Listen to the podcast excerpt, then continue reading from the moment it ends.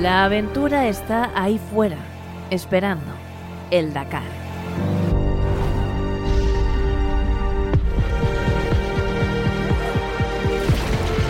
Bienvenido al Dakar gracias a la tecnología eléctrica de Audi.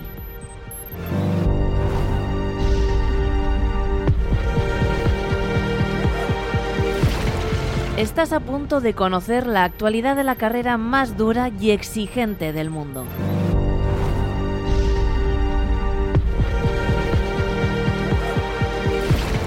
El futuro es una actitud. Arrancamos.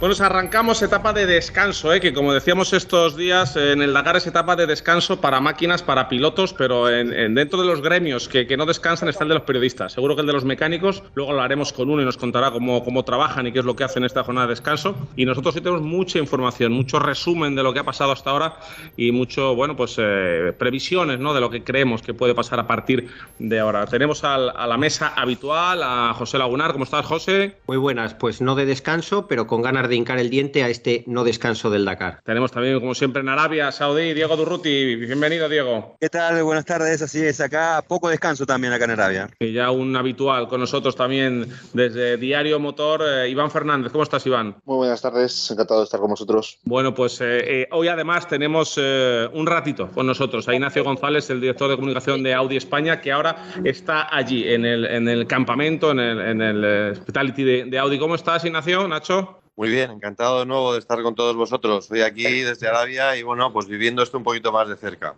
Que hablamos de, etapas de descanso, pero te preguntamos ahora por, por Carlos, por Luca, nos decías que entraban a un briefing, o sea, que siga habiendo actividad, que no se crean nadie que están, bueno, hacen su descanso, su fisio, pero también hay trabajo, ¿no? Yo te puedo decir, Fernando, que aquí no ha parado nadie. O sea, parece mentira que sea una jornada de descanso. Lo es, como tú dices, porque de alguna manera no se suben al coche y se quitan pues, pues una etapa eh, como están siendo estas, pero, pero no han parado un momento. O sea, están trabajando los ingenieros, probando cosas.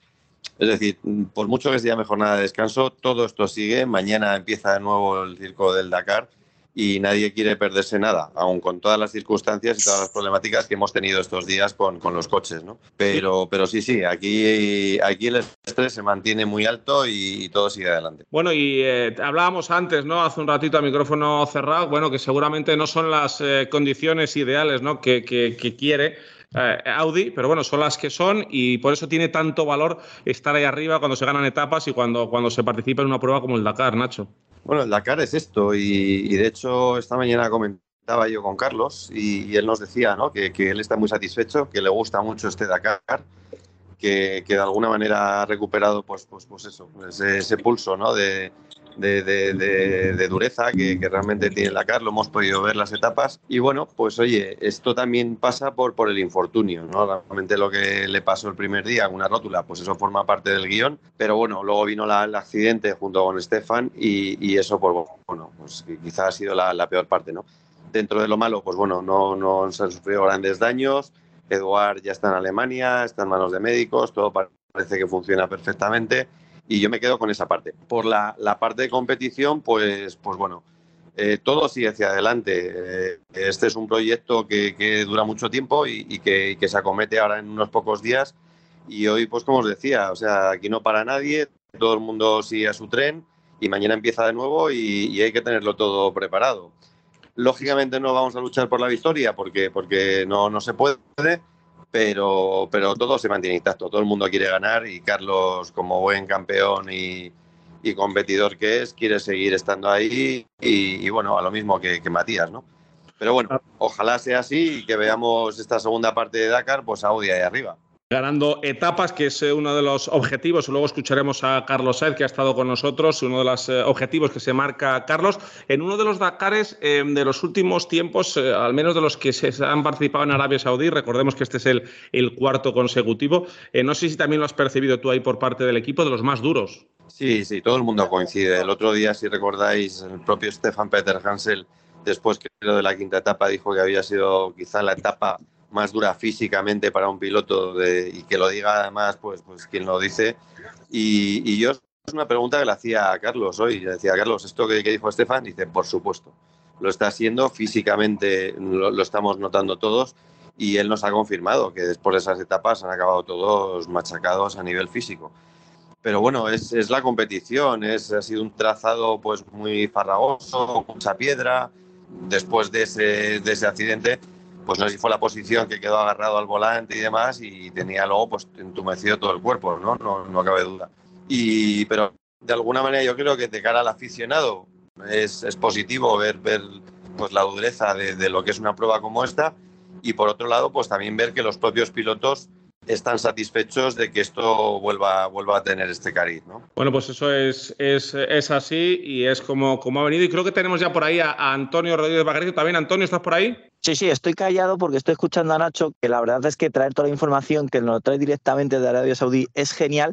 Y también le quería comentar que yo me quedo con dos imágenes. Una, cómo sube el Audi RSQ e-tron E2 por pura potencia eléctrica a las dunas, que nos hemos quedado espectacular. Posiblemente sea la, la imagen que más se ha visto de este Dakar 2023. Y la segunda, el equipo de Audi, cómo se baja Carlos Sainz y ayuda a su compañero. Otro de los momentos también muy especiales y que también se ha hecho viral, con lo cual es un momento muy especial para Audi este Dakar 2023, a pesar de la mala suerte, como hemos ido comentando en todas las etapas, pero la imagen de Audi ahora mismo está en un sitio privilegiado. Sí, la verdad es que la, las imágenes creo que hemos podido ver todos, de, también de ese surfeo, además también mm. de, de, Carlos, ¿no? En, en esa granduna y, y, demás, pues bueno, es, le dejan, le dejan a uno con la, con la boca abierta, ¿no? Ahí se ve la experiencia de un campeón y también la dureza, ¿no? De, de lo que es esta, esta prueba. Pero, pero desde luego sí, o sea, a ver, nosotros vehículo tenemos y yo creo que, que tecnología está ahí, pero, pero bueno, las inconveniencias de una prueba como esta, uno nunca sabe dónde le vienen. Las trampas están ahí y bueno, hoy el propio Carlos lo decía, ¿no? Él no puede echar más que culpa a sí mismo o a ellos mismos por, por, por bueno, por, no, no es error, sino pues, pues lógicamente de que esa trampa estaba ahí y, y, la pista iba un poquito más a la izquierda y ellos tomaron esa trayectoria que habían llevado más motos. ¿no? Pero, pero bueno, un poco lo que decía al principio, yo creo que lo más importante es que no hay que lamentar más daños que los que sufrió Eduard y que gracias a Dios parece que todo va en marcha para que se recupere pronto. Lo operaban hoy, ¿no, Nacho? Me parece.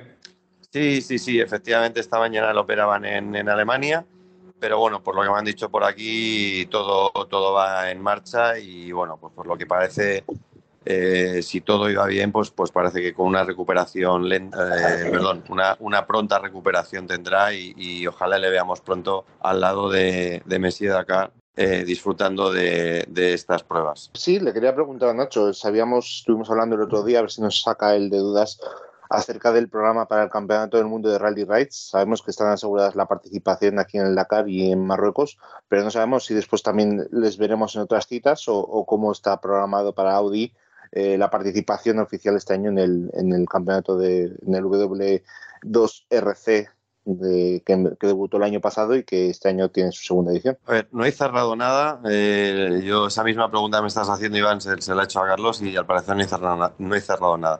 Lo que sí me, me, ha dicho, y no solamente a mí, sino también estaba, ha habido un momento, ha habido un corro de periodistas, que ha dicho que lógicamente son necesarias las participaciones en, en este tipo de, de, de, campeonato y en más pruebas, porque lógicamente no dejan de ser test. Para, para los vehículos, ¿no? Eh, efectivamente, nosotros este año hicimos el, el rally de Marruecos. Efectivamente, fue un buen test, porque si recordáis, nosotros el año pasado salimos a competir en el Dakar sin haber hecho ningún tipo de, de test, de prueba. Y, y, el propio Carlos lo decía, que, ya no es competir o no en el propio mundial, sino la necesidad de, de que lógicamente eso sirva de prueba para, para, los vehículos. Porque por mucho test que tú hagas, luego la, competición es otra cosa muy diferente. Con lo cual yo creo que es algo que se está estudiando internamente y que pronto sabremos algo. Pero a día de hoy no hay nada decidido todavía. Es que no olvidemos, no olvidemos, chicos, eh, Nacho, que, es que es el segundo Dakar de Audi. O sea, que es que, es una estructura muy grande, un equipo que ha hecho los deberes, que tiene un, plantel de pilotos de primer nivel, un coche muy competitivo, pero es que es eh, su segunda participación en una disciplina que históricamente para, para Audi no, había participado, que todo tiene su proceso, quiero decir, que, no es tan sencillo llegar y, ganar, que se han ganado etapas, pero ya ganar la carrera, bueno, pues tiene, sus, sus plazos. Y por eso va a ser más grande Audi el día que podamos celebrar el, triunfo de Audi, porque eh, en una victor en, un, en una campeonato que llegues y, que, que te lo lleves ya directamente, digamos que se diluce lo importante y lo dificultad que tiene el Dakar en este caso. Y es que se está viendo, es muy, muy difícil, ya tenéis el coche, lo habéis demostrado, pero es que el Dakar no solamente se gana con el coche, no se gana con el mejor piloto como tenéis también en Carlos Sainz, hay muchas variables que por supuesto hace tan grande el Dakar. Hay una, hay una cuestión también que me quedo yo hoy en esa conversación que he tenido con Carlos. Y, él insistía un poco en lo que nos dijo en la rueda de prensa que hicimos antes del, del Dakar en Madrid, de que, nadie se puede imaginar la complejidad de esta tecnología y lo que eso supone. Poner un coche de estas características a, correr por estas pistas. Y él lo decía, ¿no? Por ejemplo, el, mismo día del accidente, el, el, coche está preparado para interpretar que el vehículo tenido un accidente. Y no es como un coche de combustión que tú pruebas la llave y si arranca, pues intentas tirar o, ver los daños, sino que el coche, por decirlo así, se autoprotege y se para, con lo cual es una complejidad añadida el hecho de que tú ya en ese momento ya sabes que el coche no va a seguir andando, aunque no podría seguir andando, pero, pero ya es una complejidad añadida, ¿no? Una tecnología como esta es, es compleja y como tú dices, Antonio, pues oye, ojalá llegue ese, ese día en el que veamos a Audi. Yo creo que tecnología, que innovación, que se ha puesto todo encima de la mesa para que el coche pueda ser ganador y, de hecho lo hemos visto, que los, pilotos han estado ahí arriba y salvo por este tipo de, problemas, pues, pues el coche tiene capacidad perfectamente para ganar como vimos en la etapa de ayer con, Carlos. ¿Y cuál es ahora el, timing que tienes, Nacho? ¿Qué cuántos días vas a estar ahí? ¿Qué, qué vais a ver? Pues mira, eh, llegamos antes de ayer, tuvimos la oportunidad ayer. Sí que fue todo más complejo, como sabéis, se, intercambiaron las etapas de ayer y antes de ayer. Entonces, eh, ayer, en teoría, teníamos la que salía desde aquí, desde Riyadh, pero fue la justo la del día anterior. Entonces, tuvimos que hacer un viaje, un vuelo en avión para llegar, eh, para llegar allí a Aldanawi y de ahí tuvimos que coger un coche, tuvimos que hacer una ruta de cerca de dos horas y media para poder llegar a los waypoints. Tuvimos la oportunidad de ver esa parte de la etapa y luego, pues por la tarde de nuevo, pues hacer lo mismo. Casi tres horas de coche, un avión, pero bueno, cuando estás aquí metido, eso es lo que menos cuenta. Y hoy hemos disfrutado aquí de la jornada de descanso para poder estar con ellos y mañana seguiremos toda la etapa en su conjunto, completa para luego ya por la noche salir de nuevo hacia Madrid. O sea que regresaremos ya, estaremos en Madrid el miércoles por la mañana. O sea que mañana tiene que ganar un Audi para, para que estéis ahí vosotros, no entiendo. Eso es pues orden. espero que sí, hombre. Yo, yo, el otro día decía, digo, mira, algo de suerte le hemos traído a Carlos o al equipo que por lo menos eh, tenemos la victoria, pero al rato me volví a conectar para ver la clasificación y cuando vi la penalización no me lo podía creer, ¿no? De, ver que, había sufrido, pero bueno, el propio Carlos dice, oye, mira, eso son reglas del juego, el fallo es nuestro y, pasaron por un sitio donde, donde fueron más deprisa y, ya está. Pero bueno, yo me quedo con, la victoria simbólica, llamémosle así, de que, el coche puede, de que Carlos está totalmente convencido y, estoy seguro de que Carlos va a salir mañana como si pudiera seguir ganando el Dakar y, ojalá veámosle ganando, ganando de nuevo etapas en, en esta segunda parte. Pues ojalá, ojalá que así sea. Por cierto, hemos visto unas imágenes por ahí de una, chulada, Nacho. No, no sé, eso creo que son Audi Q7 con unas camas, eh, unas eh, tiendas de campaña que se abren en el techo, eh, todos así en fila. Son espectaculares. Sí, sí, sí, los hemos tenido por aquí, por nuestro alrededor.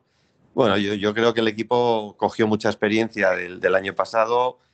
Al final, dentro de un Dakar hay muchísimas necesidades. Hay que pensar que hay que mover muchísima gente, que hay que mover muchísimo material que estás a la vez y no en dos campamentos diferentes y yo creo que estos vehículos que están preparados pues sirven efectivamente pues para, para poder estar en ambos sitios y, tener todo control, ¿no? Yo la verdad es que os lo he dicho, si me dejaban uno me quedaba aquí y me hacía el Dakar completo, porque la verdad es que son una maravilla y con la cama arriba dan ganas de quedarse y seguir hasta el final, desde luego. Pues no, le tengo que agradecer que estén junto a nosotros, que sé que vuestro timing está muy ajustado. Por supuesto que hayas buscado también el sitio donde mejor cobertura hayas tenido para que disfrutemos los miles de oyentes que nos está siguiendo en este Dakar 2023. Que hemos roto la barrera del año pasado. La verdad es que está teniendo un montón de seguimiento este Dakar y agradecerte apoyando, por supuesto, la comunicación del Dakar 2023 aquí en Auto FM. Me hubiera encantado, de verdad, que, hubiéramos podido meter a, Carlos, pero, pero Carlos no para en todo el día. Hace unos instantes se bajado del coche porque seguía haciendo, haciendo pruebas. Pero bueno, yo sé que, la labor de Diego que está haciendo aquí es magnífica, como todas las que estéis vosotros allí en, Madrid,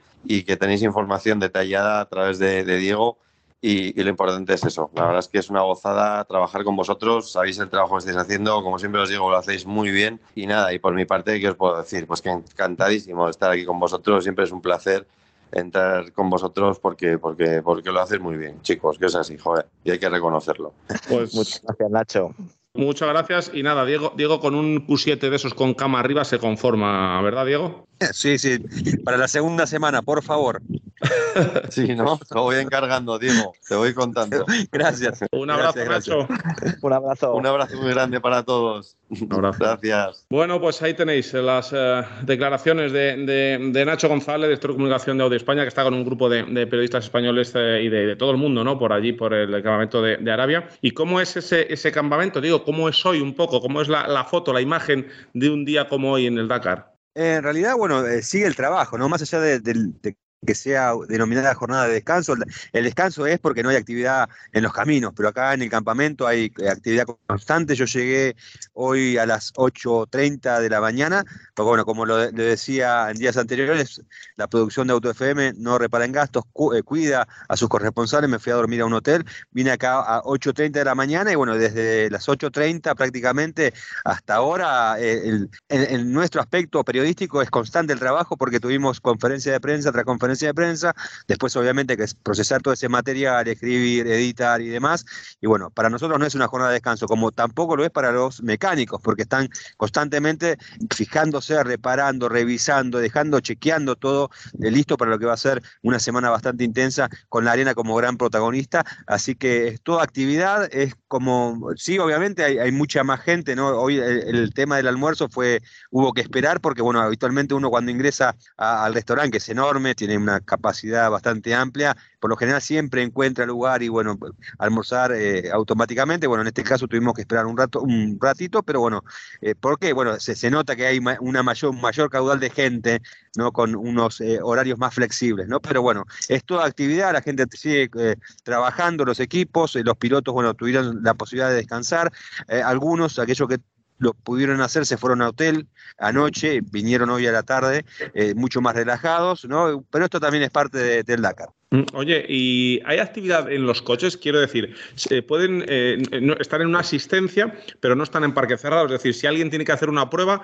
los, los pilotos cogen el coche, lo arrancan, la moto, lo mueven. O sea, ¿hay esa actividad o los coches tienen que estar Sí. parados, parados? No, no, no, no es un régimen de parque cerrado, cada vehículo está en ¿Mm? su sector de asistencia y bueno, eh, eh, pues lo pueden ir a probar. De hecho, eh, eh, acá en, en este predio enorme donde estamos ahora en el campamento de Riad, eh, hay unas calles eh, externas fuera de lo que es el campamento y ahí pueden probar, pueden hacer algún chequeo de rutina, ¿no? No, obviamente no es un, no es un, un test profundo, pero bueno, pueden hacer algún, algún ensayo para, para verificar que todo esté eh, eh, de manera correcta. Ujú. Re- recordemos que uno de los momentos más icónicos de una de las jornadas de descanso del Rally Dakar fue el Sí. año en que Chicherit estaba compi- compitiendo con un mini, con uno de los minis nuevos, además, recién estrenados, y un accidente muy grande en la, en la jornada de descanso que lo, lo volcó y lo dejó para el arrastre prácticamente. O sea que sí, sí, sí que hay actividad. Así es. Recuerdo yo ahora vagamente, no quiero meter la pata, pero como estoy con dos enciclopedias como Iván y como Diego, me van a corregir. Cuando se produjo el robo del Peugeot en África, de, del, del Peugeot aquel 205 de, de Batán, en era que, que, que- que lo, que lo robaron, Sí. ¿fue la jornada de descanso? El 405 creo que fue O eso. 405, correcto. Eh, No, recuer- no recuerdo si fue jornada de descanso o estaban todos metidos en un régimen de parque cerrado en un estadio, creo que estaban. Bueno, lo No vamos, recuerdo ahora mismo. vamos a comentar otro día esa, esa, esa historia que es curiosa y es, y es, eh, es impresionante. Bueno, Antonio, hoy te has incorporado un poquito más tarde, has venido a la carrera con la lengua afuera. Has hecho también un- una etapa, un enlace para venir hoy al programa. No, no, estoy, estoy totalmente de enlace porque me he tenido que parar. no he llegado, estoy, estoy parado porque eh, viéndolo visto no, no llegaba a tiempo y, merece la pena estar junto a todos los oyentes. Con lo cual, pues eh, aquí estoy, lo único que varado en, un lateral esperando a, terminar el programa y, seguir eh, hacia adelante. Pero bueno, que, merece la pena este momento de, de Kick como digo yo, para estar con tantos oyentes. Bueno, pues eh, te agradecemos ¿no? el esfuerzo de todos los oyentes de que estés siempre, siempre ahí al, pie del cañón. Y a Diego Durruti, ¿no? que nos traiga siempre desde, allí, desde el campamento, eh, toda esa información, como nos ha traído una entrevista con, con Carlos Sainz, que nos cuenta bueno, pues, eh, un montón de, anécdotas, de, lo que le ha parecido y de lo que cree que va a ser esta, esta, esta semana que, llega, que si queréis la, oímos, lo oímos ahora, este, este ratito con, con Carlos Sainz de, Diego Durruti. Carlos, bueno, balance de esta primera semana. un balance duro, ¿no? Duro porque obviamente veníamos con expectativas de hacerlo mejor y las circunstancias de la carrera han querido que, que no estemos luchando ¿no? al día de descanso por por la, por la victoria, ¿no? Entonces, pues para el equipo que te preparas todo el año para venir aquí a luchar es duro, pero bueno, hay que aceptarlo así, hay que sacar la parte positiva, hay que ser optimista y ahora nos toca pues eh, seguir empujando esta segunda semana, sobre todo para aprender de cara al futuro. No hay otra. ¿Cuál sería? La parte positiva, pues, eh, pues bueno, la parte positiva que mm, es difícil de encontrar una parte positiva, la verdad, esta semana. Pero bueno, pues mira, que, después del susto que nos dimos eh, los dos pilotos y los dos copilotos, el pobre Eduard se llevó la, peor parte, pero pues Lucas y yo seguimos. Estefan anda con algún dolor de cabeza, pero, pero está bien y esperemos que Eduard se salga adelante. La verdad que creo que lo operaban hoy y seguro que, va a ir todo genial, pero me quedo con esa parte positiva, que podía haber sido mucho peor. Hubo dos partes duras, la primera fue la de las pinchaduras y la segunda fue la, del Para mí la parte primera dura fue la rotura de una rótula que no se debería haber roto y, luego el, golpe. Los pinchazos, a mí tuve uno, un día uno creo, nunca he llegado a tener dos y, estaba liderando la carrera hasta el día de la rótula. ¿Se puede decir que te ha visto una evolución a pesar de que se ha hecho solamente una semana? ¿Se puede decir que el auto es más competitivo que el año pasado? Seguro que lo es, pero también no solo por feeling, sino también por, por, telemetría, ya por seguir coches eh, durante la carrera. También digo claramente que, nuestro, el peso de nuestro coche se nota y, y, que nos falta potencia. ¿El objetivo de la segunda semana podría ser ganar etapas? Sí, es el único objetivo que tenemos, sí, tratar de aprender y ganar etapas. ¿Cómo te ha impresionado el relato de Stefan, que a nosotros nos impresionó tanto, pero cómo impactó en ti el, el relato que hizo de todo lo que sucedió después de ese salto? Bueno, tú ten en cuenta que yo iba a 25 metros detrás de él y donde él fue fui yo y yo me paré, tuve la suerte que yo no perdí el conocimiento, rompí el coche y fui corriendo a verle porque él dio la vuelta de una manera muy extraña, yo me acerqué a ver qué pasaba y cuando llegué al coche estaba inconsciente. Eh, y Eduard fue el que tuvo que parar el coche y, estaba con mucho dolor y fue cuando, pues hombre, fue una situación dura, una situación eh, que nunca quieres que pase. Por eso digo que me quedo con esta primera parte, me quedo con la parte positiva, que no pasó nada. Es muy, muy duro eh, llegar y ver, el pobre Eduard estaba con un dolor tremendo y, yo nunca, obviamente nunca había, me había encontrado un piloto sin, sin conocimiento, ¿no? Este accidente cambió los planes a futuro en el Campeonato del Mundo de Rally Ride. ¿Podemos pensar que Audi va a estar presente en algunas fechas? No te puedo contestar, no depende de mí, no sé los planes de Audi. Carlos, eh, esta, semana se te vio muy en familia con la ciudad de tu hijo y demás. Por lo menos la primera vez que se te ve así tan acompañado en una carrera tan importante, digo. ¿Qué, efecto tuvo en lo personal? No, muy, muy agradecido de que hayan venido por esos tres días que estuvieron al principio y mm, la verdad que es bueno que ellos de alguna manera han podido vivir en, directo, han podido vivir lo que es el vivac, lo que es el Dakar, porque al final cuando vuelves a casa lo cuentas en la tele, nunca es lo mismo. Uno, dos, eh, lo han podido vivir muy en primera persona, gracias a Prince Khalid, que, les llevó en el helicóptero, ver lo que es una etapa desde el aire es muy espectacular también. Y yo creo que así ahora van a entender más eh, todas esas preparaciones, todas eh, esas cosas raras que podían entender que su padre o su marido hacía antes de venir aquí y por qué lo hacía. ¿Y de piloto a piloto crees que tu hijo algún día puede estar acá y vos lo le, gusta, le gusta el Dakar, pero ahora está centrado obviamente en la Fórmula 1, pero eh, eh, no sé, el Dakar, el Dakar puede esperar, pero sí, sí, yo creo que sí ya le gustaba, ahora que lo ha conocido, eh, le gusta más y por las preguntas que hace, mm, yo creo que eh, un poco a largo plazo, pero seguro que algún día lo intentará. ¿Qué tan distinto has sentido lo- la- el terreno este año con la lluvia, con los cambios? Bueno, yo tengo que decir que a mí el Dakar de este año, a pesar del resultado, me gusta mucho, mucho más que el año pasado, mucho más. Es un Dakar muy completo, es un Dakar donde hemos tenido etapas muy duras, etapas donde estamos conduciendo cuatro o cinco horas, eso quiero que lo pongáis en, perspectiva también, y hay, hay de todo, hay, ahora vamos hacia una zona de dunas, ha habido piedras, ha habido, la verdad son, son especiales, eh, bonitas. Y tengo que decir que hasta ahora el roadbook pues, eh, no ha dado ningún problema a nivel de navegación, que es como debe de ser. Si sigues el roadbook tienes que ser capaz de llegar a todos sitios, te puedes perder un poquito, perder algo de tiempo, pero lo que no puede ser es jugar a la ruleta rusa. Por lo tanto, eh, doy un 10 de momento en esta primera semana a, la organización por la elección de las especiales duras, eh, largas y, y por el, el- el roadbook que, que no tiene nada que ver con lo que venía siendo los dos últimos años. ¿Algún comentario sobre las críticas de Nasser por la mejora reglamentaria que tuvo Audi? Bueno, comentario no, hay, hay una ley física que es relación peso-potencia y hay una telemetría que la FIA dispone de ella. Si la FIA ha visto que nuestro coche acelera menos, yo ya lo sabía, porque no me hace falta ninguna telemetría. Tengo el pelo blanco y, y- y- y si yo me quejo, me quejo por algo. Yo no quiero más, quiero igualdad.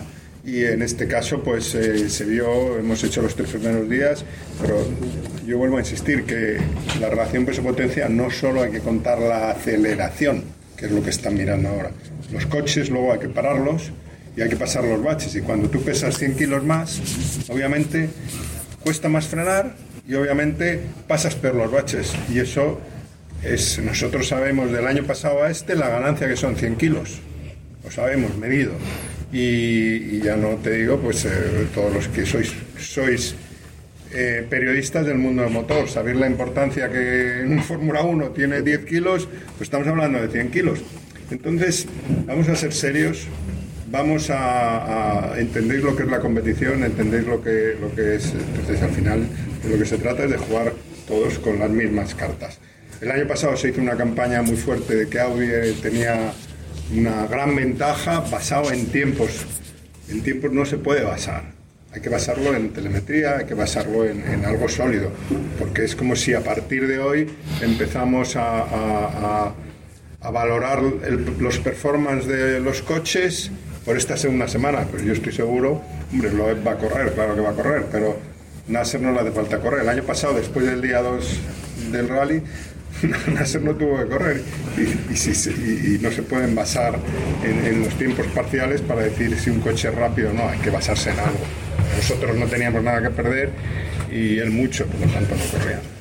¿Es posible que estés presente, aunque no sea con Audi, en alguna fecha del campeonato del mundo? Y no lo sé. No lo sabes. Palabra de honor que no hay ningún plan, que no hay nada hecho, que no sabemos qué vamos a hacer. eh, Porque este año va a Argentina y nos gustaría muchísimo verte aquí. a mí también, pero bueno, queda mucho, no sabemos qué plan.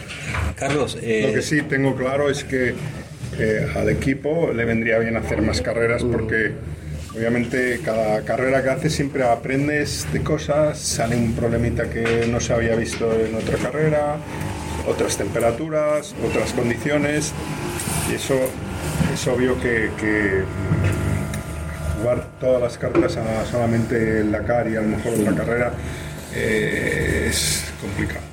Sobre todo, y esto sí que, que yo que insisto, los periodistas españoles lo sabéis porque en la rueda de prensa anterior a la carrera eh, así lo expresé.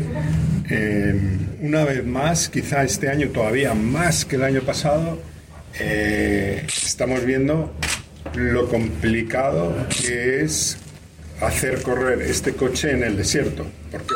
Porque estamos hablando de, un coche muy complejo tecnológicamente, donde hace falta grandes profesionales detrás, muchos ingenieros, donde hay cuatro motores, donde hay que poner a todos de acuerdo.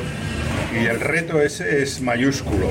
Entonces, hombre, yo creo que aunque solo sea por ir en inferioridad, yo creo que no, no deberíamos al revés. Si hay que apoyar a la sostenibilidad y, a que otra marca se le ocurra esta locura, pues desde luego la manera de, de empujar para que otras marcas apuesten por la sostenibilidad no es, no es ir en igualdad de, de potencia y con 100 kilos más.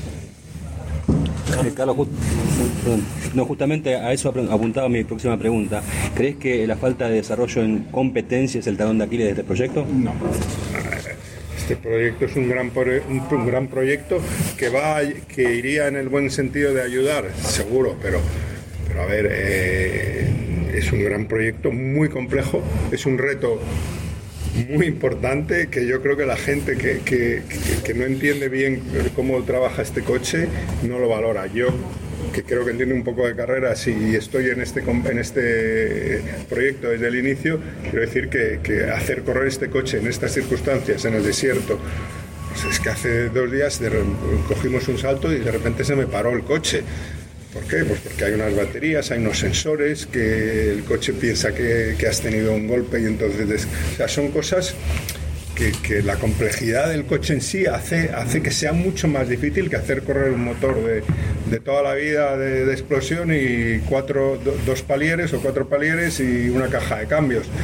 Estamos hablando de otra cosa, de otro tipo de carrera. Por lo tanto, lo, lo que quiero decir es que eso hay que valorarlo también, no, no, hay, que, no hay que simplemente ver, a ver, bueno, pues a, hacer carreras y, y, si encima es lo que digo, no, la relación peso-potencia es una regla de oro en, en, la competición, que hay que tenerla muy presente y esa regla de oro no, de momento no está Sorry, cómo tiene que estar.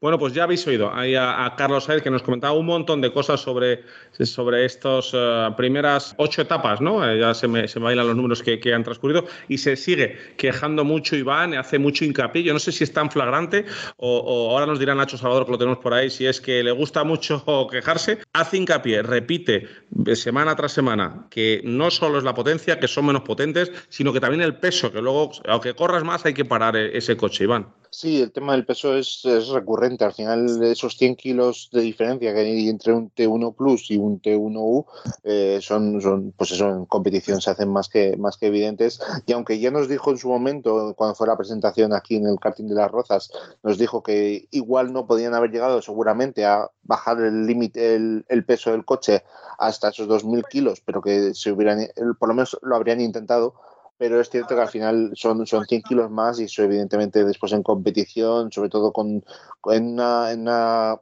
prueba como es el, el Rally Dakar, donde tienes que tener tanto tiempo, estás entre dunas, estás entre baches, son 100 kilos que además hacen más desgaste a los neumáticos, tienes que llevar el depósito de combustible lleno porque este año hemos, han eliminado los, los repostajes intermedios, todo suma y al final pues eso es evidente que, que para ellos les pasa mucha factura, aunque parezca que es algo menor, son 100 kilos, que, que, por mucho que hablemos después, que la polémica haya estado muy centrada en, esa, en ese cambio en el, en el, en el Equivalence of Technology eh, de, de, 11 caballos de potencia, pues al final siempre, eh, siempre ha estado en el centro de atención eso, esos 100 kilos, porque era lo que decía Carlos, de que le hubiese gustado que todos hubiesen estado emparejados en cuanto a potencia y en cuanto a peso, y al final pues no ha sido así. Bueno, pues le preguntamos también a Nacho Salvador, que se incorpora ahora. Nacho, bienvenido, y, y volvemos con la cantinela. ¿no? Desde el peso. Muy importante el peso en las dunas, pero, pero bueno, yo creo que ya, ya sabíamos cómo llegábamos. Hombre, en las dunas y en todos los sitios. Al final el, peso son inercias y, el peso en competición siempre es mal. Lo que pasa que yo, yo creo que no ha sido la clave de, la carrera. La clave han sido otras cosas, también han tenido muy mala suerte. Y hombre, yo creo que el repetirlo tanto es ya pensando en el año que viene el, el, repetirlo tanto es a ver si cambian la norma y, y, el año que viene conseguimos que estar igualados en, en, pesos. Pero yo creo que la verdad es que vamos a verlo la, esta semana que entra ahora. Eh, yo creo que han estado bastante equilibrados. Yo no he visto que los Toyota o los uh, ProDrive o los Mini eh, corrieran más que el, que el Audi, todo lo contrario. Es decir, que al final Audi ha tenido mala suerte pues, pues con, con accidentes y con otra serie de cosas.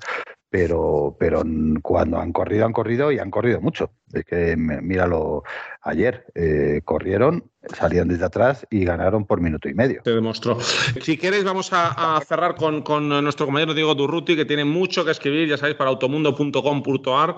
Eh, ¿Cuál es ahora tu timing, Diego? ¿Qué hacéis? ¿Cómo termináis hoy el día? ¿Dónde arrancáis mañana?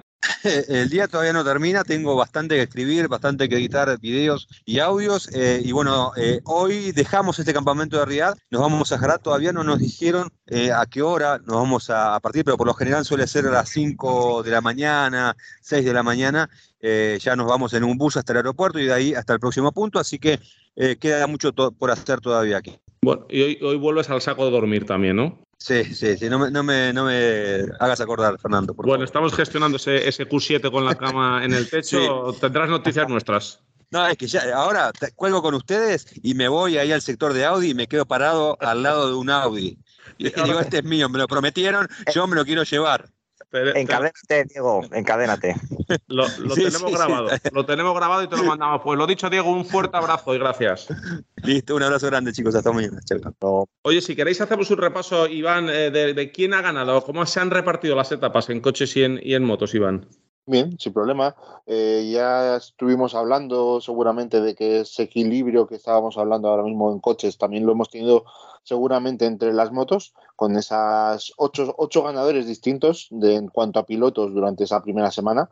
Eh, recordemos que las motos no compitieron en la séptima etapa porque quedó cancelada, pero ellos también disputaron la etapa prólogo, incluso su etapa prólogo tenía más importancia porque tenía un, factor de, por cinco, por lo tanto los tiempos que, hicieran o los tiempos que perdieran pues se, multiplicaba por, por esos cinco. Y la verdad es que tuvimos esa victoria primera de Toby Price con la KTM oficial. Es la, la, primera y única victoria que ha tenido KTM durante estos durante esta, esta poco más de semana de, de Rally Dakar 2023. A partir de ahí le dio la respuesta ya el primer día a Ricky Brabeck con la Honda oficial, tuvo que abandonar, recordemos que fueron de los primeros abandonos, tanto el de Sam Sunderland como el de, el de Ricky Brabeck. Eh, le escogió el testigo Mason Klein con una de las KTMs privadas del equipo Bass Wall eh, siguiente, Daniel Sanders con la Gas Gas, ya que no está Sunderland, pues eh, Sanders tomó el testigo y fue el ganador de la tercera etapa. El ganador de la cuarta etapa fue Joan Barreda, también con una moto privada, podemos ponerlo entrecomillado porque sabemos que es una moto pata negra, pero aún así este año está corriendo Barreda con su, con su propia formación, podríamos decir.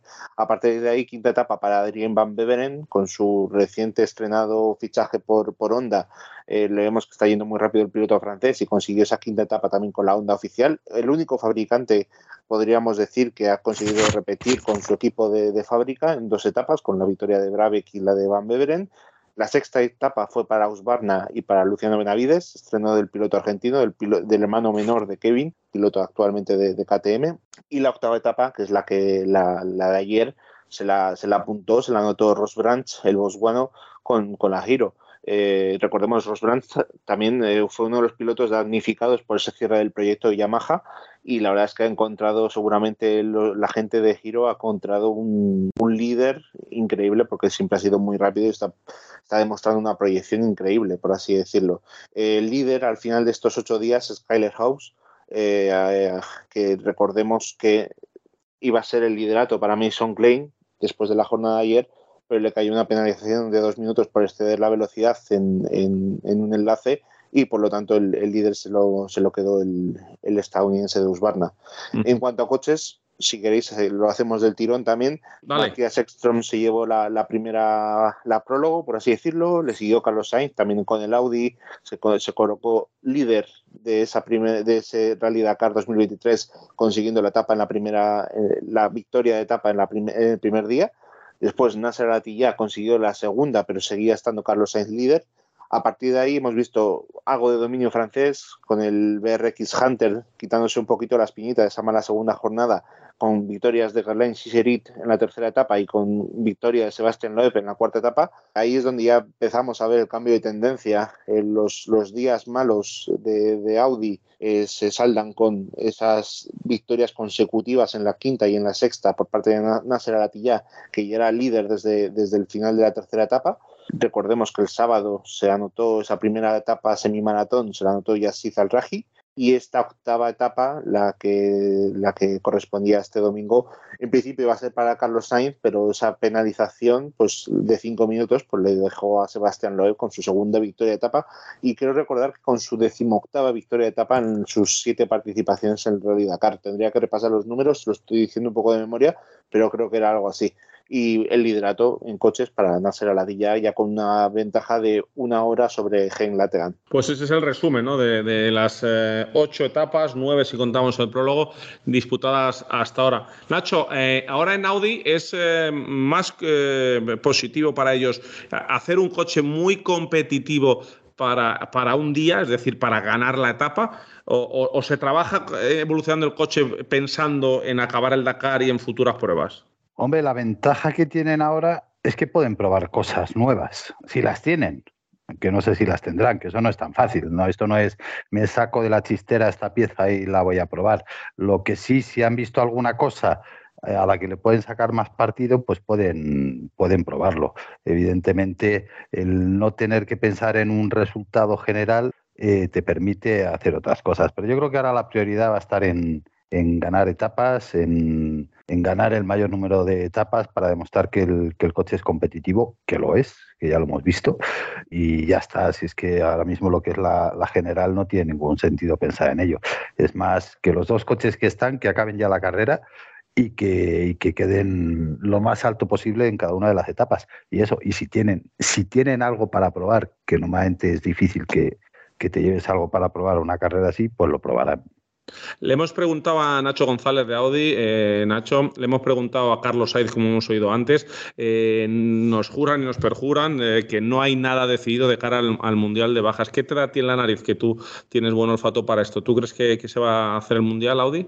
Hombre, no sé si lo van a hacer, pero yo creo que les vendría bien. El, estar todo el año corriendo, la verdad es que luego te da una, ventaja. Evidentemente, el, estar en forma y, el probarte en, carrera, en carreras reales eh, te hace llegar al, Dakar con un plus de competitividad un poco más, más alto. Es verdad que en el Rally de Marruecos eh, luego lo hicieron bien, iban sin correr desde desde el Dakar anterior, porque, pero que bueno, que las carreras luego son, son como son, son caprichosas. Y, y, es verdad que en Marruecos no tuvieron ningún problema y los han tenido todos aquí en el, en el Dakar y todos seguidos como comenzaban en la cara, con esas dos victorias consecutivas.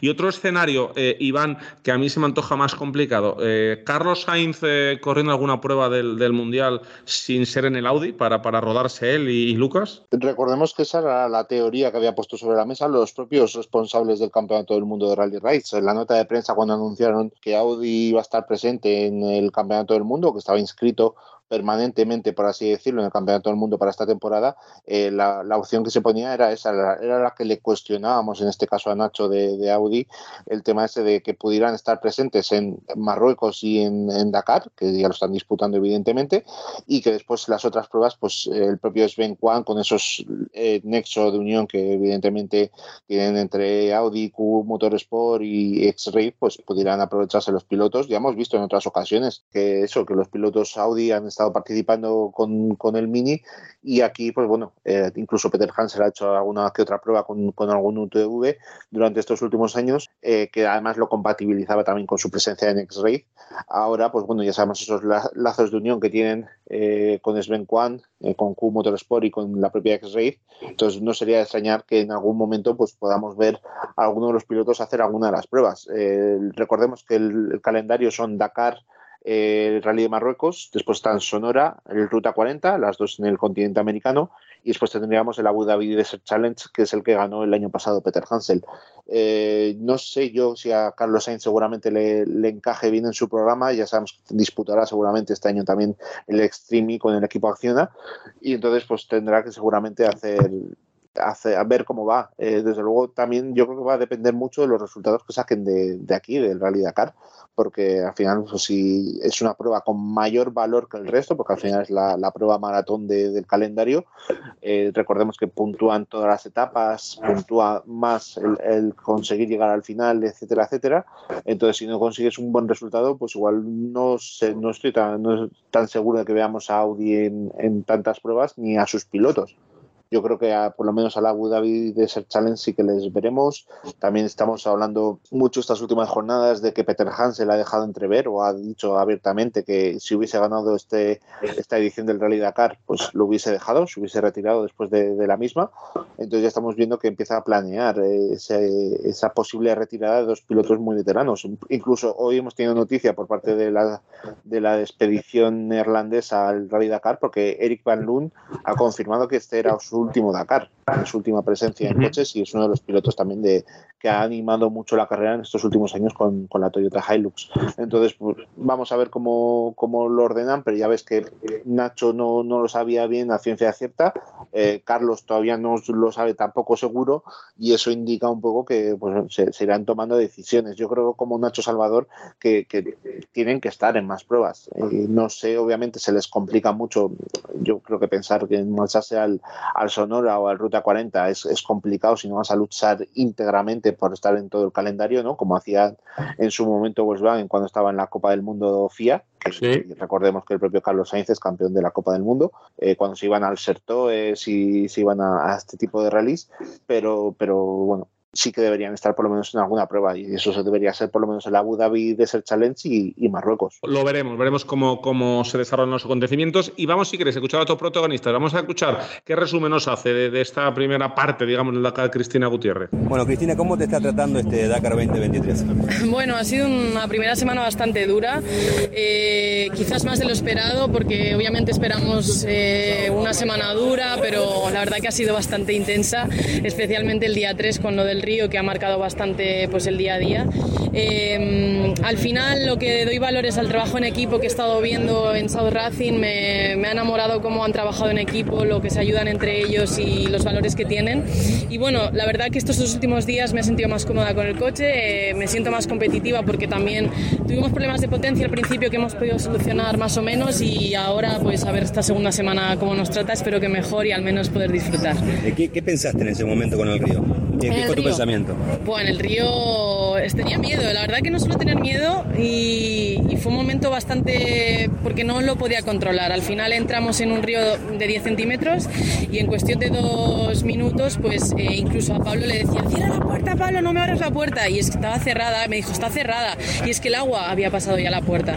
O sea, fue en cuestión de dos minutos que casi nos vimos arrastrados. Yo incluso, eh, la gente me dice, ¿por qué te quedaste en el coche? Y es que si me salgo del coche el motor muere ahí. O sea, tenía que mantener el coche encendido, el motor arrancado y, y, gracias a Dios los camiones pararon a ayudar, incluso los, los, camiones top, los que están intentando ganar el Dakar, pararon todos y es algo que tengo que agradecer y que fue un momento muy emocional porque la verdad que ahí lo vieron complicado y si me llega a volcar el coche ahí yo no sé lo que hubiera pasado. ¿Fue el momento más extremo de tu vida ese?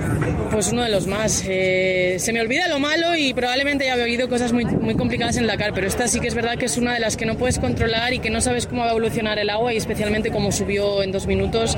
Eh, lo que quería era salir cuanto antes porque ya veía el coche imposible. Entonces, date cuenta que subió tan rápido el agua que yo pensaba que era imposible. Oye, para la gente que a lo mejor eh, pudiera pensar que en una situación así puedes eh, hacer algún tipo de reclamación, pedir que se devuelva en tiempo, eh, normalmente esto no suele pasar cuando hay una circunstancia de esta. No sé si vosotros habéis hecho, hicisteis en aquel momento alguna reclamación. A ver, eh, sí que verdad que me sorprendió bastante la decisión de, de, de seguir hasta el 337, especialmente con, con, la peligrosidad que tenía el río y cómo subió de aquella manera. Eh, cuando supimos que no devolvían el tiempo, es verdad que Sao Racing intentó reclamar, puso la reclamación pertinente e intentó alegar por situación de seguridad y demás, y al final nos lo han concedido. Sabe mal porque al final el, en ese punto y por lo que nos pasó a nosotros se canceló la especial ahí y bueno, al final son horas que valen oro y Chaleco también lo podrá decir, así que bueno, ha marcado un poquito nuestro Dakar. Eh, al principio cuando hablábamos, ¿te acuerdas? Estabas súper ilusionada, pero al final a veces las carreras son así también, ¿no? No salen las cosas. Estás viviendo ahí un poco sí. eh, la parte dura, ¿no? Del, sí. De la competición. O sea, por suerte el Dakar sé como es. Te, ya he hecho siete y sé que a veces piensas que te va a ir genial, que llevas lo mejor, que es en este caso lo que, lo que hay y el Dakar no, no te trata diferente, ¿no? Te pone en tu lugar, eh, tienes que ser humilde y aceptar en qué posición estás, cómo estás y lo que te toca vivir e intentar cambiar la actitud. Eh, eh, mirar al día siguiente con otros ojos e intentar salir como si nada hubiera pasado. Cristina Gutiérrez, la escuchábamos. Quinta plaza a esta hora de la general, de su categoría, tres horas de la cabeza. Pero Nacho, el Dakar te pone en tu sitio. Eh, ¿Cómo es eso de reclamar el tiempo cuando se pierde en, un obstáculo como este? Cuéntanos un poco cómo es ese, reglamento, cómo es el Dakar en ese sentido. A ver, ahora gracias al, GPS, la organización sabe en todo momento cuando, cuánto has parado, cuánto tiempo has estado parado. Entonces, cuando hay un incidente que se sale de, lo que es lo, meramente deportivo, si el equipo lo reclama, eh, te pueden llegar a, devolver el tiempo. Entonces, si, si consiguieron demostrar que eso era un sitio peligroso, etcétera, eh, cortarían la especial un poco antes con lo cual el, el, el tiempo perdido no, no, no, te computa. Lo que pasa que eso no es, no siempre es fácil de, no siempre es fácil de conseguir. Sí, es cierto que, que fue una situación extrema, una situación de mucho, de mucho riesgo. Y vamos a escuchar a Gerard Farres, cuarto de la general, en T4, apenas 30 segundos de, del podium. No, no, no, de verdad, no, no, no hemos guardado y no se puede guardar. Porque el ritmo, os puedo decir una cosa que esto no lo he dicho, el ritmo de este año es muy superior al del año pasado, muy superior. Y, uh, y lo, no lo digo yo, lo dicen cada uno su categoría. Hay pilotos muy, muy rápidos, cada vez más, con experiencia, sin experiencia. Pilotos jóvenes que no tienen la experiencia, pero tienen sus, sus copilotos, ¿no? Por lo tanto, las mecánicas también no, no, están fallando y esto hace que el ritmo sea desde el primer momento muy, muy rápido y las condiciones pues han hecho, o las situaciones de carrera que llegamos así, ¿no? Uh, queda, como digo, una semana, no, no hay que pensar mucho, hay que continuar como estamos día a día, saliendo a tope uh, y haciendo estos cambios de ritmo. Cuando digo salir a tope, también es hacer cambios de ritmo.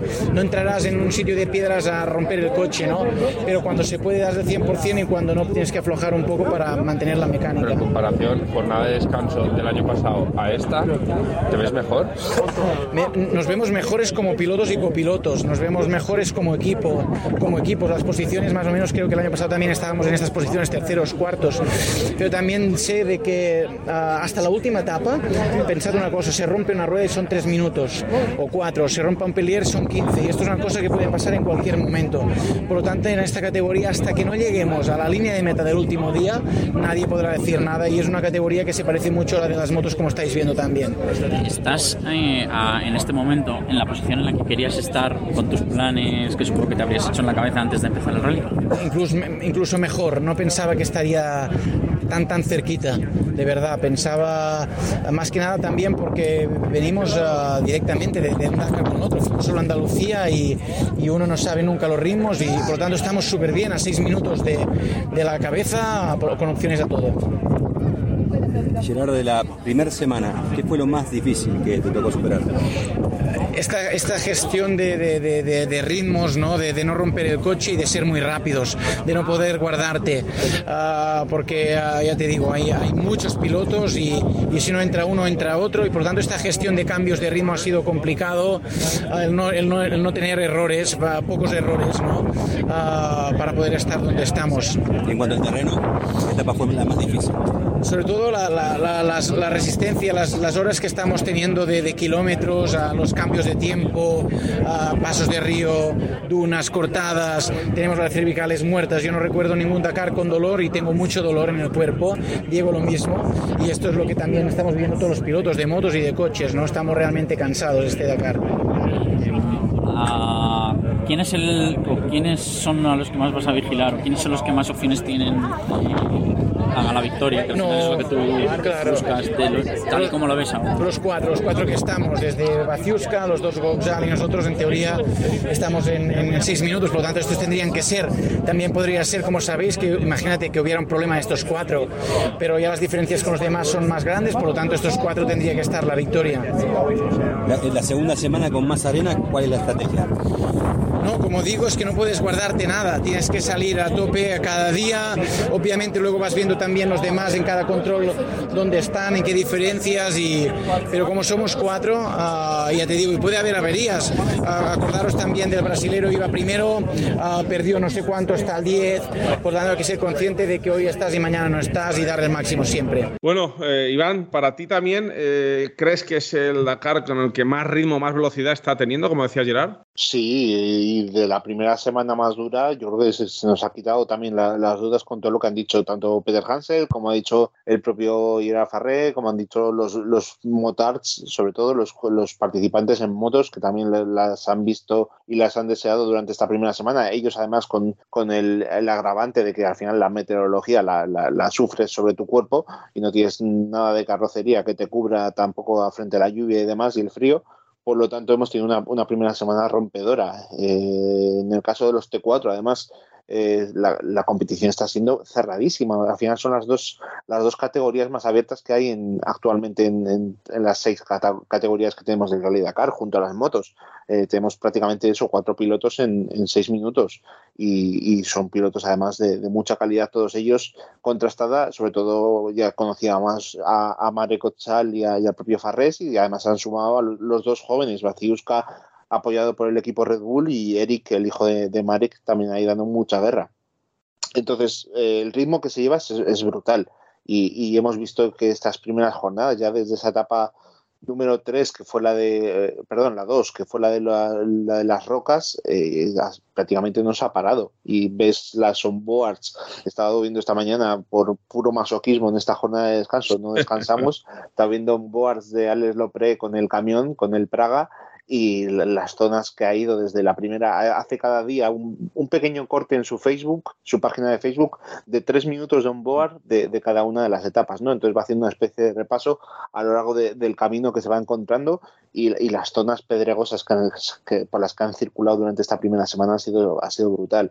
Entonces, normal, la, gente que compite en T4, en T3, que, que, ya no es ir en un camión ni, ni ir en un coche con, con, grandes recorridos de suspensiones ni con esos neumáticos de esas dimensiones, pues evidentemente lo, los, lo sufren más en el cuerpo y es normal que eso estén llegando al límite. Y no lo hemos hablado mucho, pero el tema de también en los coches, el tema de que dos pilotos quedarán inconscientes en la sexta etapa, el tema de Chicherit y el tema de Peter Hansel cuando cayeron, también es que va, están yendo al límite. O sea, en todos los sentidos, en cuerpo y, prácticamente eso, el, cerebro está también ya yendo al límite en cuanto a eso, a la cantidad de sacudidas que reciben a lo largo del día, etcétera, etcétera. Se está yendo muy, muy rápido, no hay un momento para el descanso y hemos llevado la tecnología de estos vehículos también al límite, por lo tanto, pues eso, los, los pilotos están yendo lo, están sintiendo en su cuerpo. Ah, porque Nacho, cuando un Dakar se pone a este nivel de, duro, de, de, golpes, accidentes, eh, abandonos, mecánica, ¿es, es, es por el recorrido más o, a veces es más por el ritmo? Porque obviamente eh, cuando, cuando pasas por una zona de piedra más despacio y menos riesgos, ¿no? Es quizás que el, el, es el, el roadbook de este año lo han complicado más, han metido por terrenos peores o es que se está corriendo tanto que no hay mecánica que lo resista. No, simplemente se está corriendo mucho. Hay años que, me acuerdo años que empezaban la calle y decía, es que además, si el primero corre, van todos detrás. Es una cosa, claro, el primero corre, el siguiente corre y todo el mundo corre mucho. Todo el mundo corre de más. Mm. Nadie se guarda nada. Y claro, cuando nadie se guarda nada, cuando se corría eh, que, que, están derivados de la serie, como era antaño, pues, bueno, pues al final las mecánicas caen. Pero cuando estamos hablando de que ahora el 99% de los coches que están en el Dakar son chasis tubulares. Los chasis tubulares no se fatigan las suspensiones, neumáticos, etcétera, pero los chasis no se fatigan. Y entonces todos esos golpes de chasis que vas dando, quien se fatiga son los cuerpos. Y lo hablábamos ayer antes de ayer, que es verdad que el tema que el mismo día eh, Chicherit y Peter Hansel perdían el conocimiento en las dunas, hay que mirar un poco hacia dónde ha ido este reglamento y que a lo mejor se han hecho coches que se corre de más, porque se ha intentado equiparar. Había un reglamento de 4x2 que estaba pensado para privados y que todo el mundo decía el día que un equipo oficial utilice este reglamento ganará, llegó Peugeot y lo hizo y arrasó, porque arrasaron. Mm. Y entonces ahora se ha intentado equiparar un poco al reglamento de 4x2 a los 4x4. Entonces se ha vuelto un poco a lo que pasó con los eh, Citroën y con los eh, Mitsubishis de la última época, que aquella de los de los vehículos oficiales de, de, aquellos años, que al final hubo que cortarlos porque es que se estaba corriendo muchísimo. Entonces ahora quizá estamos llegando a este, a este punto porque, claro, se está corriendo mucho, y, es que se nos olvidan que en todos los coches van personas y, el cuerpo humano es lo que es y aguanta lo que aguanta. Y por muy en forma que estés, eh, hay sacudidas que no, que no se aguantan. Oye, Nacho, cuando, cuando, lo, cuando se corría antes con coches como has corrido tú, coches derivados de la serie, mega preparados, eh, se acaban rompiendo los chasis, o sea, se, resoldaban carrocerías, pero eso eran chasis eh, al uso, sufrían, era un elemento muy delicado el chasis. Era un elemento que eh, los equipos buenos sabían eh, más o menos por los kilómetros por dónde había que soldarlos. Pues en la cuarta etapa habrá que soldar esto, en la sexta habrá que soldar por aquí. Y más o menos sabían por dónde se iban a, a fatigar. Pero claro, es que eran los todoterreno que había entonces, que era un chasis de largueros con una carrocería atornillada, que es, estaban mejorados, muy mejorados, pero seguía estando el chasis de, de largueros ahí, hasta que, eh, porque los chasis tubulares se cortó en la época de Peugeot y Citroën, y entonces ya luego cuando llegó Peter Hansel con el Mega, ya se empezó a volver otra vez a los chasis tubulares, porque hubo unos años que, que se corría con coches derivados de, que eran todos coches derivados de, de, la serie. Y ya se volvió otra vez al, al, chasis tubular y hoy por hoy es todo, todo es chasis tubular. Que un chasis tubular que no tiene ninguna deformación, que cuando das un golpe, pues al final la energía eh, se tiene que ir para algún sitio y los que están dentro pues se lo, pues se lo, llevan. Es que es que es súper rígido, es que es súper rígido. Es que tú ves el, el coche de Peter Hansel del otro día o el de Carlos Sainz y tú ves la carrocería, el de Carlos Sainz porque le faltaba una rueda, pero las carrocerías estaban claro. intactas. Yo me acuerdo, el último. Dakar que hice yo, que, que me tuvieron que llevar, me tuvieron que sacar en helicóptero porque me hice daño en la espalda, Tú veías el coche y decías, este tío, ¿por qué se ha ido? Si el coche no tiene nada. Y el coche no tenía nada. El coche ni se había enterado todo el golpe nos lo habíamos llevado nosotros. Que digo que el año pasado eh, muchos eh, participantes decían que había sido una ruta bastante lasa, no que faltaba esa esencia del Dakar. Este año estamos escuchando que al contrario, que está siendo muy dura. ¿Falta el término medio o la verdad absoluta es que el Dakar debe ser como la de este año? No, a ver, hay una cosa que es una realidad y es que como ha llovido, se está corriendo mucho más, porque en la arena mojada las velocidades son mucho más altas porque hay mucha más tracción.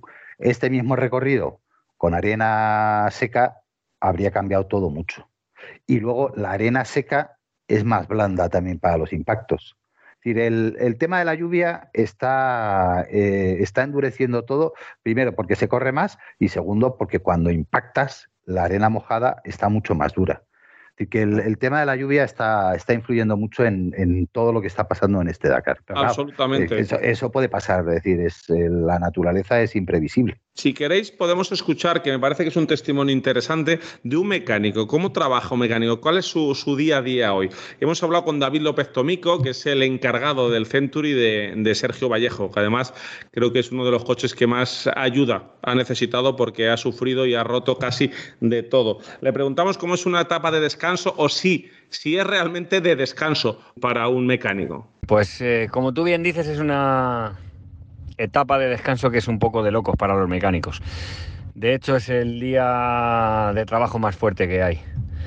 Porque priorizando sobre las averías que puedan tener de la semana anterior que no se hayan podido corregir, eh, hay que hacer una revisión entera del coche. O sea, se cambian embragues, se quitan líquidos, se cambian pastillas, se hacen relajes, eh, se comprueba todo tipo de holguras en todo tipo de, mecanismos.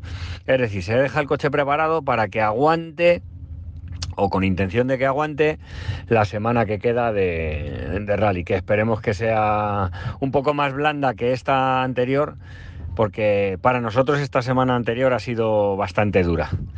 Lo bueno que tiene el día de descanso de los pilotos es que eh, nosotros la noche de antes, o sea, esta noche pasada, pues hemos podido acostarnos a una hora decente, que no, normalmente o no duermes o te estás acostando a lo mejor a las 5 de la mañana y te levantas a las 7. Así que eso es lo mejor casi nada lo que nos cuenta David, que al, que también le preguntábamos qué es eh, donde mejor se trabaja en ese, en ese Century que lleva Sergio Vallejo. Pues mira, lo que mejor se trabaja en el Century es toda la parte de la mecánica, es decir, eh, cambio y motores donde mejor acceso tenemos y donde más eh, podemos trabajar a gusto, por decirlo de alguna manera. Eh, la peor parte, sin duda alguna, es todo el tema del de, de habitáculo interior. Y cuando tienes unas dimensiones notorias como las mías, pues eh, entrar de rodillas en el habitáculo o hacer cualquier cosa en el pedalier o incluso un ajuste de una bomba de frenos, pues puede llegar a tener una dificultad importante. Y para cerrar, también queríamos saber qué es lo que, lo que más aguanta, lo más duro, lo que, lo que... Lo que más aguanta del coche, pues eh, el motor.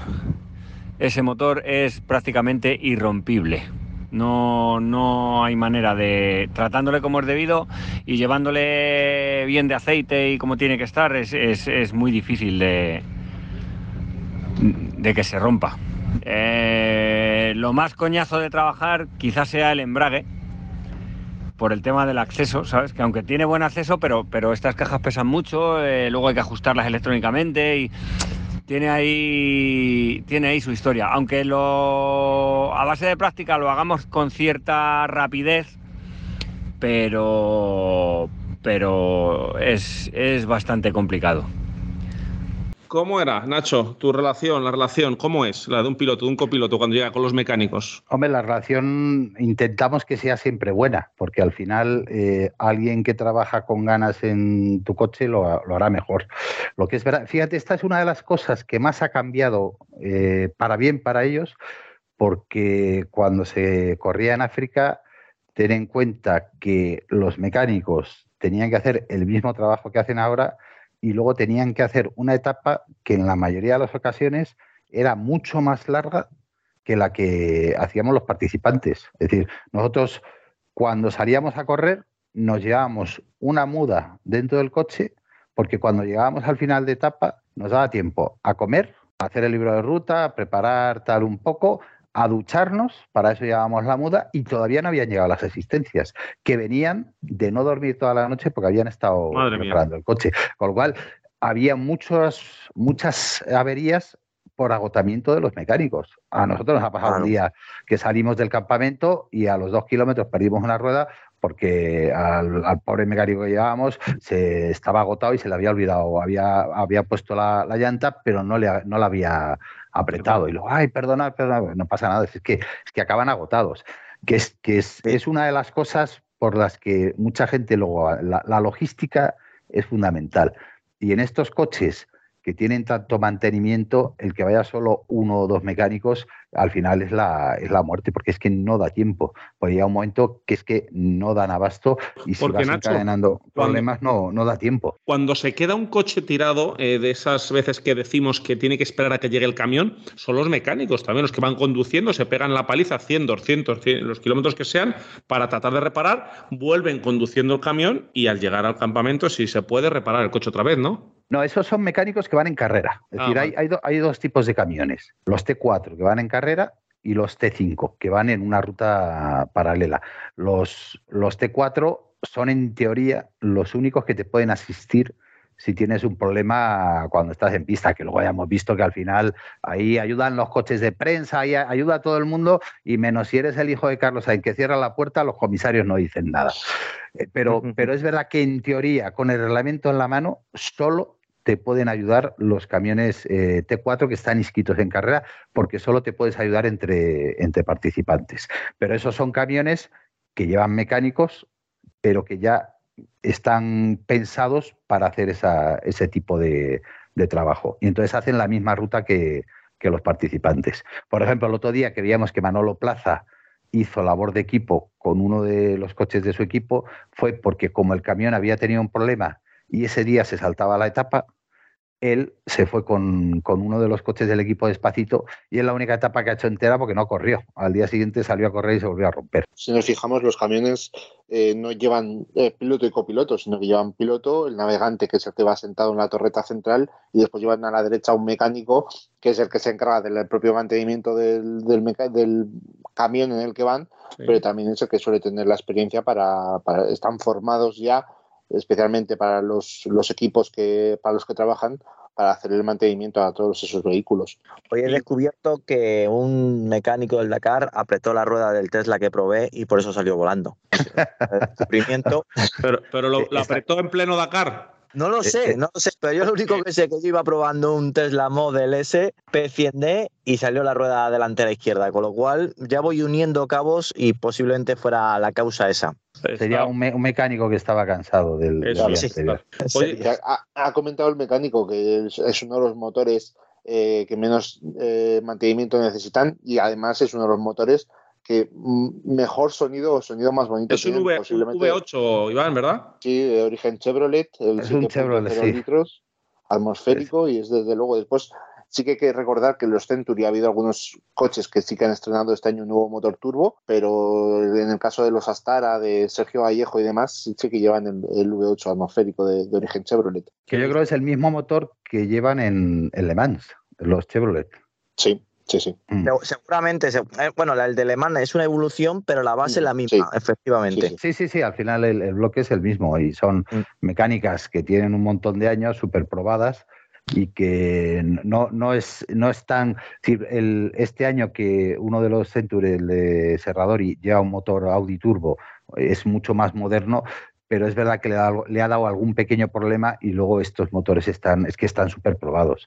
Es fiabilidad 100%, que es un poco lo que se busca en estos coches, que están pensados para, para equipos privados. Bueno, pues eh, vamos ya cerrando este programa. Vamos a escuchar, si queréis, por tener un testimonio de motos a Lorenzo Santolino y ya cerramos con la seguridad vial y comentamos la, la etapa de mañana también. Hola a todos, día de descanso, por fin, después de ocho etapas. Eh, la verdad que ha sido una primera semana dura, ya lo anunciaban, la verdad que no lo creíamos del todo porque había varios años que habían avisado que iba a ser más duro y al final no era tan duro.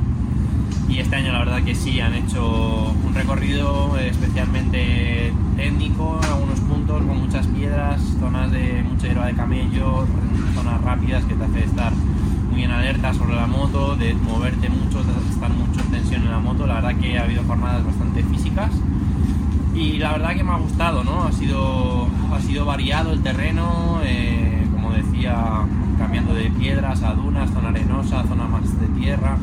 La verdad que completa la primera semana. El equipo ha trabajado muy bien, llegábamos eh, bastante bien preparados, físicamente en buenas condiciones y la verdad que sigo estándolo después de la primera semana.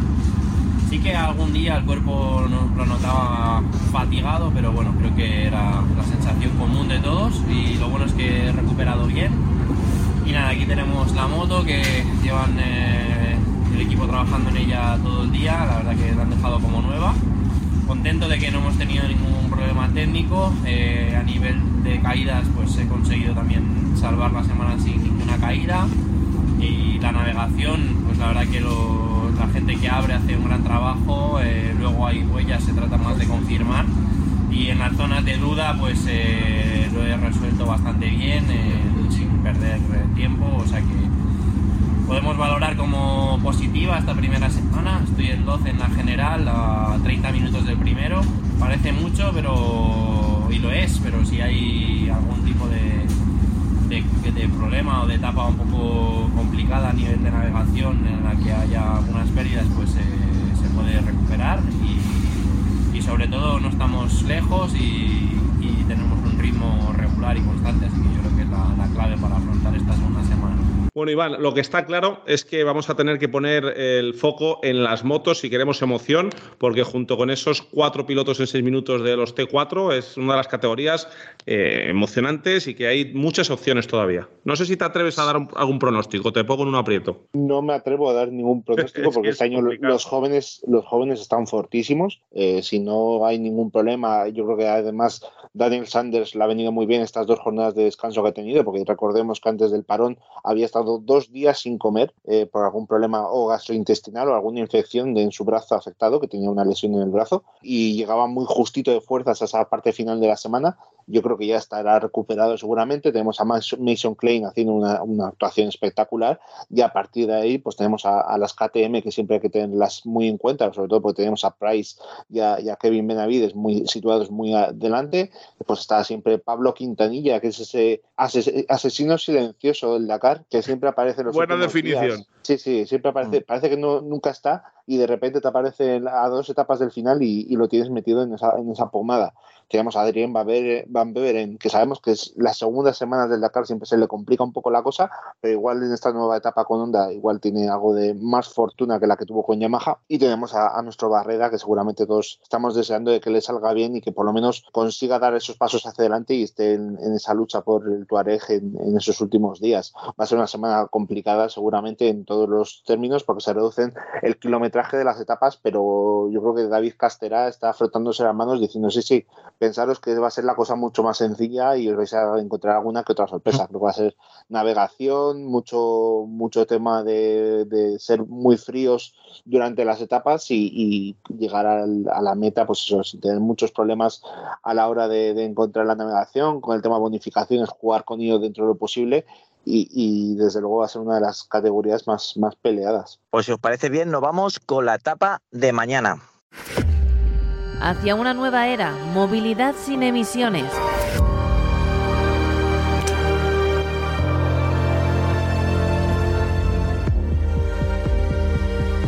La tecnología del Audi RSQ e-tron E2 impulsa el análisis de la próxima etapa. Pues sí, novena etapa del Dakar 2023, una etapa que cambia el rumbo de este Dakar y que eminentemente va a haber mucha arena, Nacho. Sí, ya empezamos con la, con la arena, ya nos han prometido que va a estar seca, que va a haber sol.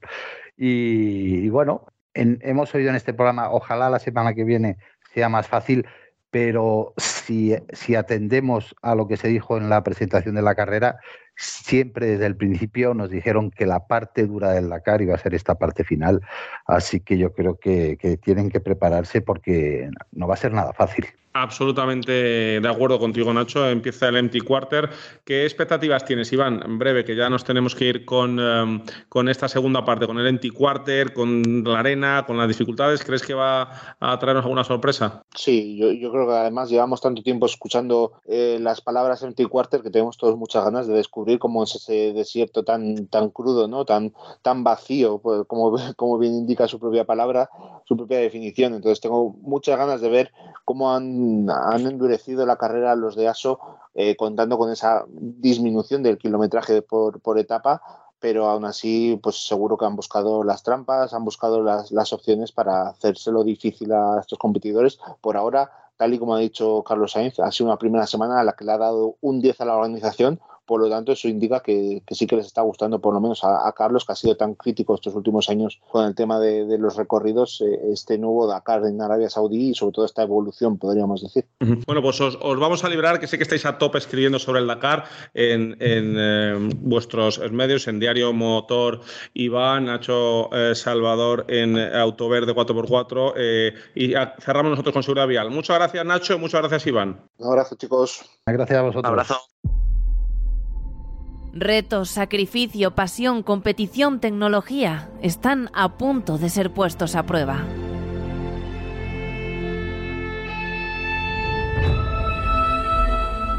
Vive el Dakar junto a Auto FM. Análisis, entrevistas, anécdotas, historia, protagonistas de la carrera, expertos y conexión en directo con Arabia.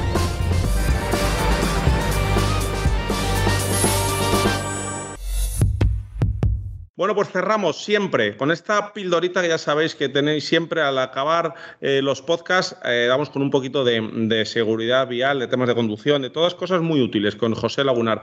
Y es que ayer, José, hablábamos antes tú y yo que, que Quilón y Nacho ayer se, liaron a hablar de, distancias eh, de frenado y, y, también hablaban de los tiempos de reacción. Y, y, a lo mejor decías tú, José, yo no sé si ha quedado claro qué es el tiempo de reacción. Bueno, pues el tiempo de reacción es el tiempo que tarda el ser humano en detectar un riesgo y comenzar una acción para evitar ese riesgo o para superarlo.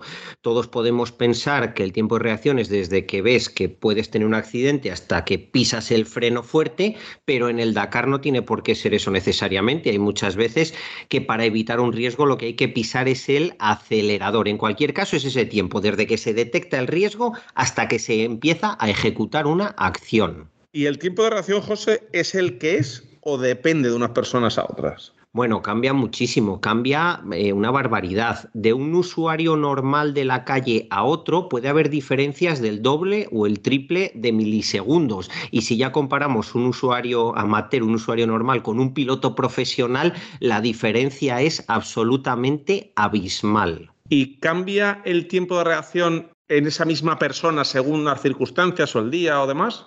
Sí, ayer precisamente, eh, o ayer, no sé si fue ayer o antes de ayer, hablábamos del cansancio, del desgaste. Incluso el piloto más profesional, el tío más entrenado, después de siete días, eh, montado en un vehículo, siete, ocho horas a tope, a fuego, que si llueve, que si no llueve, que si se rompe algo, que si no se rompe, evidentemente ese tiempo de reacción va aumentando de forma directamente proporcional al cansancio y al, y al estrés acumulado por la competición, con lo cual no va a tener el mismo tiempo de reacción. Por ejemplo, Sainz, el primer día en el prólogo que el último día en la meta. Bueno, pues con esto cerramos el podcast de hoy y si queréis, ya que estoy yo con el uso de la palabra, ya me despido yo y os agradezco a, primero a todos los oyentes que nos estáis haciendo, eh, bueno, pues sacar los colores con, la repercusión y con las escuchas que, que estamos teniendo y el feedback. Después también se lo quiero dar a José porque no es lo suyo seguramente la competición, pero quiere estar ahí, está ahí escuchando, aprendiendo como una esponja y sobre todo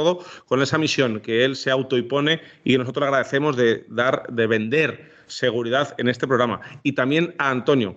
Antonio, por, porque, porque estás por ahí tirado sin comer, con el móvil, con un pinganillo para poder entrar y que son muchos días eh, los que hacemos el Dakar, es duro, hay que compatibilizar con otras tareas. Así que José, Antonio, compañeros, un placer y un orgullo eh, compartir este ratito con, todo, con vosotros, Antonio. Hay que empujar para el éxito como haría Carlos Sainz con su Audi RSQ e-tron E2, con lo cual ahí estamos. Y encima con la segunda parte del Dakar no nos lo podemos perder porque nos arrepentiríamos sin lugar a dudas. Pues nada, muchísimas muchísimas gracias por tus palabras, Fernando, pero creo que son totalmente recíprocas eh, hacia ti porque tú estás haciendo exactamente lo mismo que nosotros, hablando un poco más que yo, pero bueno, yo dejo hablar, por supuesto, a los que saben. Ya sabes, eh, y valga la redundancia, que me encanta la competición, pero en este momento vengo a aprender y hablo un poquito de seguridad vial que jamás puede faltar. La verdad es que sí. Muchísimas gracias, Fernando Rivas, por estar ahí. Pues sale, abrazote grandote, grandote. Nada, nos ponemos a editar, lo subimos y mañana volvemos y Twitter y esto no para, chicos. Hasta luego. Adiós.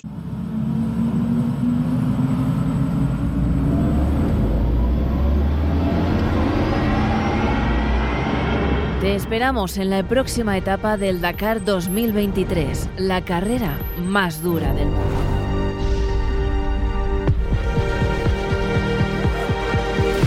El progreso es actitud, el futuro es actitud. Audi, a la vanguardia de la técnica.